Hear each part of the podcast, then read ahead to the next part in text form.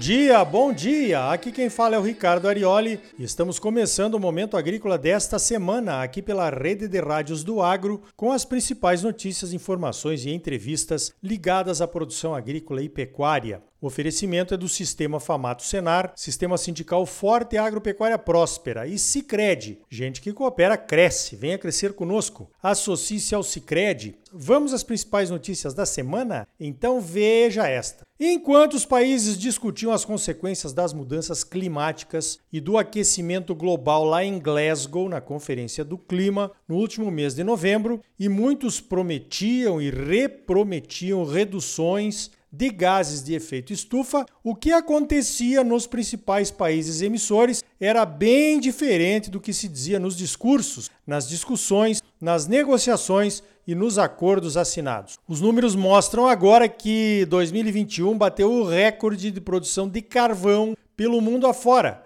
e que 2022 pode ser ainda pior. A queima de carvão mineral, seja para a produção de energia elétrica, seja para uso na produção de aço, é o maior emissor de gases de efeito estufa do planeta. O consumo de carvão para a produção de energia elétrica subiu 9% no mundo em 2021. As principais economias mundiais, como China, Estados Unidos, Índia e alguns países da Europa, têm a sua matriz energética baseada na queima do carvão. A produção de carvão tinha caído 4% em 2020 por conta da Covid e da crise econômica que tomou conta do planeta. Mas foi só a pandemia dar sinais de enfraquecimento que a economia aqueceu e a produção de carvão, por consequência, também subiu. A China, que é de longe o maior produtor e consumidor de carvão do mundo, produziu 4 bilhões de toneladas de carvão em 2021 um volume 4,7% maior do que em 2020. Lembre-se que a China sofreu com cortes de energia em suas indústrias em 2021, o que afetou a produção e os preços das matérias-primas de defensivos e de fertilizantes e sobrou para nós, produtores, aqui no Brasil também. Saiu na imprensa que o governo chinês tinha mandado cortar a energia das indústrias que estavam consumindo além de um teto máximo visando reduzir emissões. Enquanto isso, as mineradoras de carvão trabalhavam a todo vapor. Nos Estados Unidos, o terceiro maior consumidor de carvão do mundo, a história não foi diferente. Os americanos produziram 8% a mais de carvão em 2021 do que em 2020. A produção americana foi de 525 milhões de toneladas. Bom, mais ou menos um oitavo da produção chinesa, né? Nos Estados Unidos, o aumento da produção de carvão foi justificado também pelo alto preço do gás natural, que subiu bastante e deixou o carvão mais competitivo. Os americanos também tiveram problemas de abastecimento de gás em suas residências durante o inverno passado, numa competição com o uso do gás nas indústrias. O inverno por lá começou de novo e parece que o Joe Biden não quis arriscar. Então, valeu o promete lá, mas continua queimando aqui. O segundo maior consumidor mundial de carvão é a Índia, numa disputa acirrada com os americanos. A Índia é dependente do carvão, está aumentando o uso do etanol como combustível, quer chegar em 10% de mistura com etanol, mas já avisou que não vai conseguir cumprir as metas de redução propostas para 2030 e 2050 lá na Conferência do Clima. Pelo menos foi coerente, né? Segundo uma análise da Agência Internacional de Energia, publicada na semana passada, a produção de carvão deve aumentar e bater novo recorde em 2022. Agora, em 2022, teremos outra Conferência do Clima. Vai ser no Egito em novembro. Será que vai ser de novo promessas lá e taca-lhe fogo aqui? Eu acho que sim. E você, o que é que acha, hein? Para fazer justiça, preciso falar do uso do carvão na Europa. A Europa reduziu mesmo o uso de carvão nas últimas décadas. Em relação a 1990, a Europa reduziu sua produção de carvão em 80%. E durante a pandemia, a redução foi de um terço, 33%. Polônia e Alemanha são os maiores consumidores de carvão na Europa. A Alemanha tem uma liderança forte na Europa a respeito das reduções de emissões, mas parece que não vai comprometer a sua recuperação econômica para salvar o planeta, né? Mesmo assim, o uso de carvão deve continuar diminuindo na Europa e o uso de energias alternativas deve continuar aumentando. Mais uma sobre emissões, então veja esta. Os democratas americanos são considerados mais ambientalistas do que os republicanos. O Donald Trump foi fortemente criticado pelas decisões de encorajar a produção de petróleo e carvão para que a economia americana crescesse sem restrições ou aumento de custos da energia. Ele quase saiu do Acordo de Paris, justamente o acordo que é discutido na Conferência do Clima, a respeito da redução de emissões de gás de efeito estufa. Pois então, com a vitória do Joe Biden, os ambientalistas de plantão meio que se acalmaram. Agora apareceu um fato novo. Além do aumento da produção e do consumo de carvão, o governo do Biden concedeu mais licenças para exploração de petróleo em áreas públicas no seu primeiro ano de governo do que o Donald Trump nos seus quatro anos. Acontece que lá nos Estados Unidos, como também aqui no Brasil, o poder do presidente é limitado pelas leis já aprovadas e pelo Congresso. Promessas de campanha são só promessas.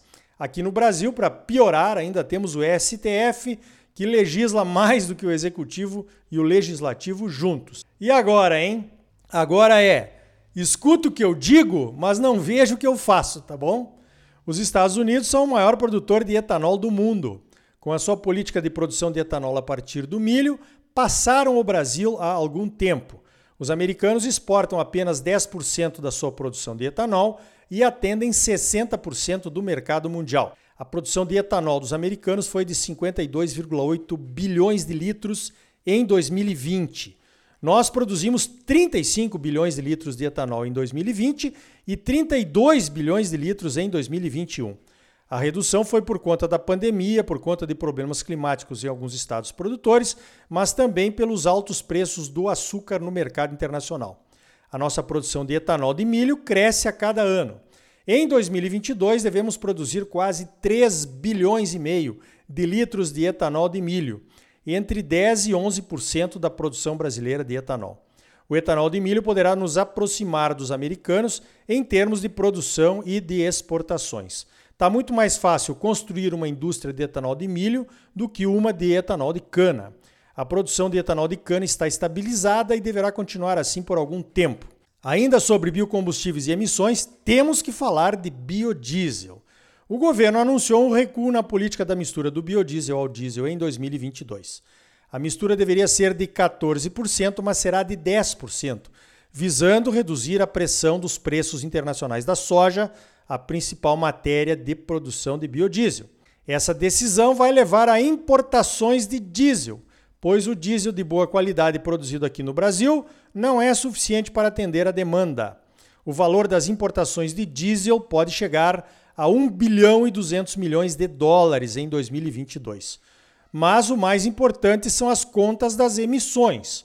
O biodiesel reduz em até 78% as emissões de CO2 em relação ao diesel. A Biov calcula que serão 2,4 bilhões de litros de biodiesel produzidos a menos em 2022. Pois então, as associações de biodiesel e a CNA se posicionaram contrárias à redução do uso do biodiesel.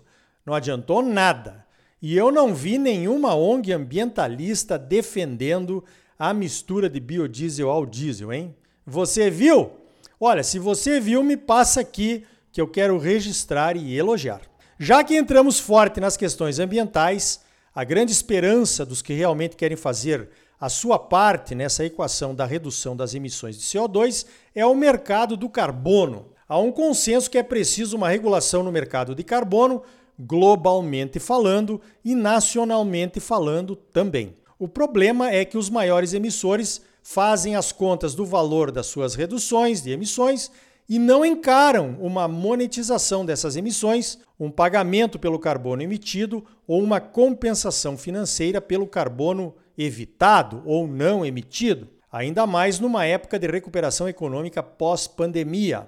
Enquanto esse mercado global não vem, algumas iniciativas locais, regionais vão tomando forma e servindo de exemplo e de laboratório para entender como esse mercado funcionaria. Aqui no Brasil, na minha modesta opinião, acho que já poderíamos ter uma política nacional, pelo menos para a agropecuária. Seria através dos CBIOS, os certificados de descarbonização, que é um título emitido pelos produtores de biocombustíveis e que são oferecidos e comercializados na Bolsa de Valores. Um CBIO equivale a uma redução de emissões de uma tonelada de CO2 equivalente.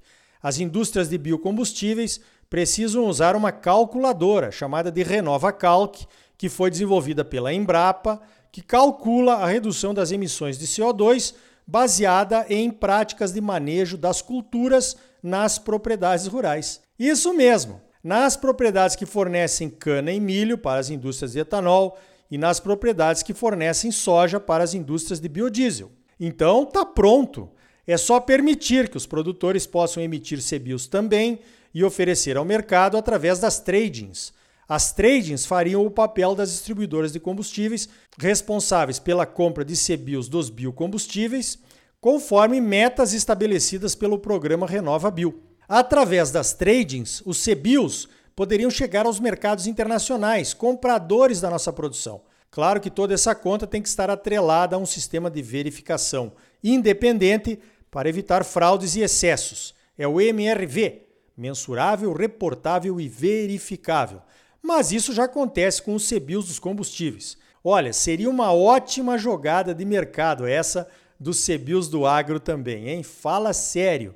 Aos compradores europeus ou chineses da nossa soja e do nosso milho, ofereceríamos também os nossos CBIOS. Seria uma forma para as empresas mostrarem ao mercado que só compram soja sustentável com certificado de redução de emissões. E as empresas poderiam usar os CBIOS como forma de abater as suas emissões nos outros elos da cadeia. Poderia chegar até o consumidor final lá na Europa ou na China, que, segundo nos contam, demandam forte por essas questões de rastreabilidade, redução de desmatamento e de emissões de gases de efeito estufa. Para encerrar, os preços dos CBIOS estão em alta no mercado. Agora em janeiro já chegaram a valer 71 reais. O preço médio dos CBIOS desde junho de 2020, quando foram lançados no mercado, é de R$ 41,72 por título ou por tonelada de carbono, né? já que um CBIO equivale a uma tonelada de carbono não emitida pelos biocombustíveis. E aí, vamos fazer? Então tá aí. No próximo bloco eu vou contar para vocês como foi a visita dos americanos da Associação de Soja de Iowa. Eu considero Iowa o Mato Grosso lá dos Estados Unidos. Produzem soja e milho e disputam com Illinois o título de maior produtor de grãos é logo depois dos comerciais. E ainda hoje, uma política de irrigação para Mato Grosso. Já tá na hora, né? E também atenção total para o controle da cigarrinha do milho.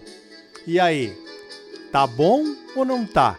É claro que tá bom, você só merece o melhor. Então não saia daí, voltamos em seguida com mais momento agrícola para você, num oferecimento do Sistema Famato Senar, Sistema Sindical Forte e Agropecuária Próspera. E gente que coopera cresce. Venha crescer conosco. Associe-se ao Cicred. Voltamos já!